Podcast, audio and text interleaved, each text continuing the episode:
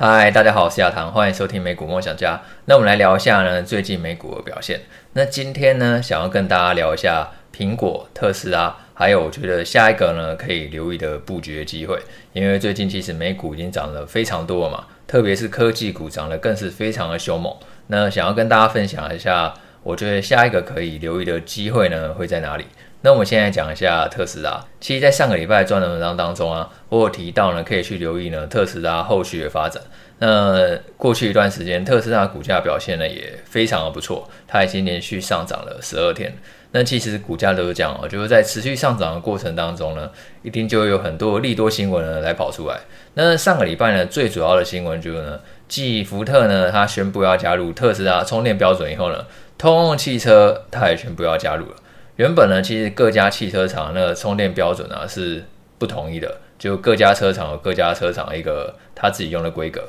但是现在通用汽车应该是发现，它现在在技术上其实已经落后特斯拉，所以与其开发自己的规格，那不如直接去加入特斯拉它的充电的规格。那继福特还有通用汽车呢都加入特斯拉充电阵以后呢，那昨天呢又有好几家充电站业者呢也宣布呢会去支援特斯拉充电的规格。像是北美最大充电网站 ChargePoint，然后 Blink Charging，然后跟 Wallbox 这几家充电站业者呢，都是呢宣布呢，他们呢也会去支援特斯拉的充电规格。那其实越来越多业者去加入特斯拉的充电规格，一方面代表说，其实特斯拉它距离一统江湖越来越近了嘛，甚至可能不止统一北美，然后也会统一呢整个全球。之后整个电动车的生态圈呢，特斯拉就会变成一个产业规格领导者。就好像苹果在智慧型手机的存在一样，苹果它通常做什么，其他家业者就会跟进。那我相信特斯拉它之后也会变成会有类似的效果。那其实根据一些研究报告啊，现在福特还有通用，然后其他充电站业者去加入特斯拉充电站阵营以后，其实特斯拉那个充电收入自然会跟着大幅度的提高。预估二零三零年它是可以达到三十亿美元，然后二零三二年呢会达到五十二亿美元，其实成长速度呢是非常快的。那其实不止充电站的收入而已，其实特斯拉它最大的收入是来自于自动驾驶嘛。虽然说可能大家会觉得自动驾驶好像迟迟没有全面上路，但是它是也在积极测试当中了。它那个行驶的累积速度呢也在不断增加。前几天马斯克他有接受那个 CNBC 的采访，他自己是觉得说自动驾驶的 ChatGPT 时刻呢，其实正在加速到来，然后就会跟 ChatGPT 很像，只要达到某个门槛以后呢，就会忽然爆发式的成长。那现在就是行驶累积数据不断在累积嘛，那只要呢这个数据呢忽然累积到一个值之后呢，它就会忽然一瞬间整个自动驾驶就会忽然全面普及了，忽然呢路上所有的那个特斯拉电动车就会支援全面自动驾驶，所以他其实觉得他没有办法去保证说这个时间什么时候会来，但是他知道这个时间一定会来。那现在特斯拉的自动驾驶技术其实是遥遥领先其他车厂。不管说是福特、通用，基本上他们在自动驾驶的领域是没有办法跟特斯拉相提并论的。所以现在连充电头的规格，特斯拉就可以一统江湖了。那其实，在自驾软体方面的话，特斯拉也是很有机会获得其他车厂的授权收入的。就等于说，它不只是自己去卖自家软体所获得的收入而已，它还有机会获得其他车厂你跟他买的授权费。那这样的话，它未来成长空间自然就会非常的大嘛。那如果大家还有印象的话，其实特斯拉它在发布第一季财报，也就是四月份的时候，那时候其实市场反应是不太好，股价反而大跌百分之十。那那时候我就在专栏文章还有 Podcast 都有跟大家讲说，其实特斯拉基本面还是很好。我觉得单纯就是股价涨太多回落而已。那从四月那个低点以来，到现在已经上涨了超过六成。所以我觉得其实投资上都是这样子啊，你一定要在那种大家很看衰的时候，才会有一个比较好的机会。然后反过来说，像现在大家已经一直在吹捧特斯拉嘛。不代表说特斯拉一定马上会跌，但是这个时候反而就是要渐渐的要比较小心一点嘛。好，那再来呢，我们来讲一下苹果。那上个礼拜呢，苹果在那个全球开发者大会呢，终于发布了它首款的 AR 头盔 Vision Pro。那其实老实讲，我原本对这个头盔没有非常的期待，因为可能看过 Meta 它发表了 VR 头盔的产品吧。那不能说 Meta 做的不好，可是它实际销量开出来的话，你就会发现说它的应用还是比较寡众的，就基本上还是以游戏为主。那其他如果相关领域你想要用到 VR 头盔的话，基本上呢不太可能。那其实苹果它自己就有它的风格，它在这一次 Fusion Pro 发表会上，他几乎没有提到 VR，没有提到 AR，他强调说那是一个空间运算装置。那相信大家在 YouTube 应该可以看到很多专业开箱呢，都去实测这个 Fusion p o 影片。那我自己看过以后呢，我真的非常的想要买。因为我觉得哇，也太酷了吧！就等于说它可以去结合 Mac、iPad、iPhone 等各种运算装置的功能，然后你在一个头盔就可以同时看到非常多荧幕画面。那看到那么多荧幕画面，其实也不会混乱，因为它那个手势呢，其实操作手感非常好。然后再加加上软硬整合，本来就是苹果的强项嘛。所以如果大家有去看 YouTube 影片的话，基本上是好评远远多过于负评的。唯一的缺点就是价格真的很贵，三四九九美元，等于说台币呢就要十万块。那十万块的话，等于你差不多可以买两个 Mac、三台 iPhone 吧，所以其实价格是非常贵，所以初期的销量应该不会很多，而且它还要外接电源，它并不是说直接戴上眼镜就可以呢去使用，它还要去外接电源，然后差不多只能运作两个小时，所以像是根据 TrendForce 研究，它就预估二零二四年，就明年这个 Fusion Pro 的出货量大概只有二十万台而已，那这二十万台其实非常的少，因为现在 iPhone 一年的出货量差不多就两亿台了，所以这规模是非常的大。短期之内，你要看到 Fusion Pro 对于苹果有什么很大营收贡献，我相信是非常小的。大家比较期待的是它未来之后的发展，会不会 Fusion Pro 如果三四九九美元，可能不要太多，只要降到差不多两千美元左右，我相信出货量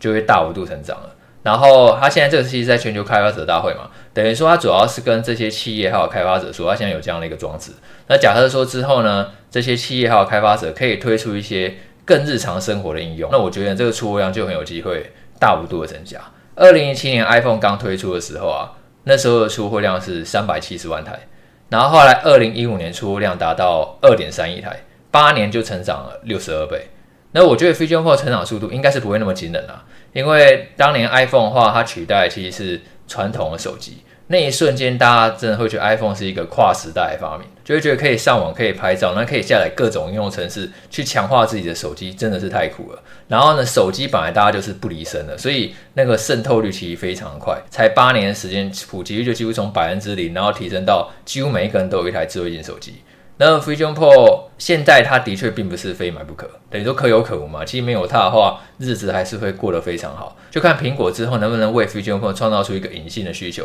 让大家发现说，哎，原来我是需要它的。那这样的话，它的出货量就有机会大幅度的增加。就跟 Apple Watch 刚出来的时候，大家也觉得这样没什么用啊，不就是一个好像很酷炫的手表在那里吗？可是后来大家还发现说，这个其实是可以拿来追踪健康装置嘛。然后它也的确起到一个领头的作用，之后就很多人去加入那个智慧型手表一个行列。那我觉得 Fusion Pro 就看一下有没有机会变成这样子。那我觉得是有的，因为从实际展示影片来看，假设说它可能可以做到好像办公一样，而不是单纯玩游戏，那这样的话其实这个想象空间就非常的大。那再来讲一下未来一个礼拜呢，值得关注的事情。那其实这个礼拜三呢，超伟也会举办 AI 大会，它会发布呢最新款的 AI 加速器。那之前辉达它几乎是斩获所有投资人的目光嘛，那我相信呢，超维它是不会让辉达专美于钱的，它一定会端出更多强力的产品，展示呢下一代数据中心，然后还有 AI 技术。那其实最近 AI 股真的都非常的火热了。上个礼拜二呢，台积电它召开股东会，那其实它也很看好，说明年会迎来一个很好的成长。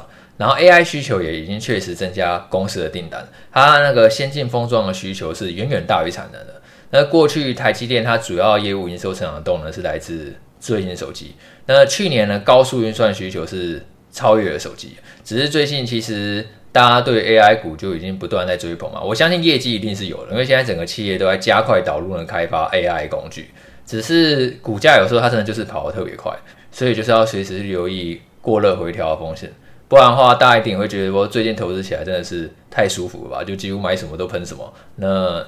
这种时候真的就是要步步为营啊，不代表说一定会崩盘，但是就随时提醒自己说，市场一定没有天天过年的啊。就你每一天这样子疯狂的开心 happy，就是有的时候可能就是要稍微休息一下。那这个礼拜呢就有联准会会议，那我觉得这个联准会会议也许呢就会为市场呢带来一些波动。首先是今天晚上八点半，就礼拜晚上八点半呢，美国呢会公布那个五月消费者物价指数，那预估呢五月那个 CPI 啊是年增百分之四点一。会比四月份的百分之四点九继续的下降，会再创二零二一年四月以来新低。然后礼拜四凌晨两点，联准会公布利率决议。那因为基本上通膨数据持续走软，所以预估呢这一次会议呢暂停升息几率呢是超过七成。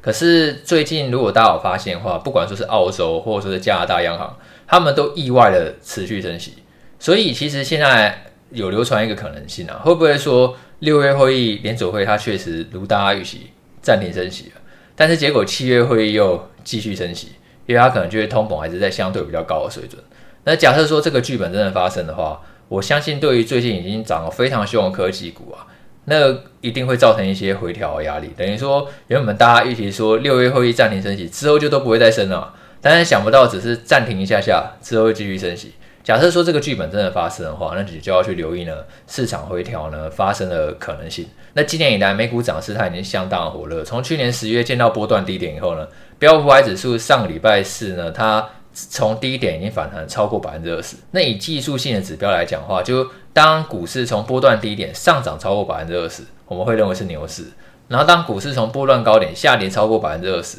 我们会认为是熊市。但是当然不代表未来一定是牛市，或者说是一定是熊市。也就是说，它随时可能是会再切换的。只是根据统计啊，当标普五百指数它从低点反弹超过百分之二十，也就是进入所谓的牛市以后呢，在未来的一年里啊，标普五百指数有超过九成的时间都在上涨。然后未来半年呢，平均上涨百分之十；未来一年平均上涨百分之十七点七，报酬呢是相当不错的。那只是如果说你有去细部去看的话，涨势主要就是集中在少数几家公司上面嘛，像今年的苹果、微软、亚马逊、Google、Meta、特斯拉还有辉达这七家，平均就上涨了百分之五十四。假设你扣除这七家的话，标普指数只有上涨百分之二，所以说涨势其实几乎是非常集中在那种。超大型的公司上，中型公司或者说是小型公司几乎没有怎么涨，所以呢，我自己的话其实会去留意一下最近小型股的机会。像如果大家有在看罗素两千指数的话，应该会发现说最近罗素两千指数它忽然有变比较强势，它整个跳空又重回到年线上方。那我觉得这可能会是一个讯号，会不会代表说其实资金它可能要从涨多的大型股，然后呢轮动到涨幅比较少的小型股上面，那我觉得这个是之后大家可以去持续留意的。那在专栏文章当中啊，有跟大家做更深入的探讨，那其实就可以去参考一下资讯栏的连结。好，那今天就先这样了，我们就下一次见，拜拜。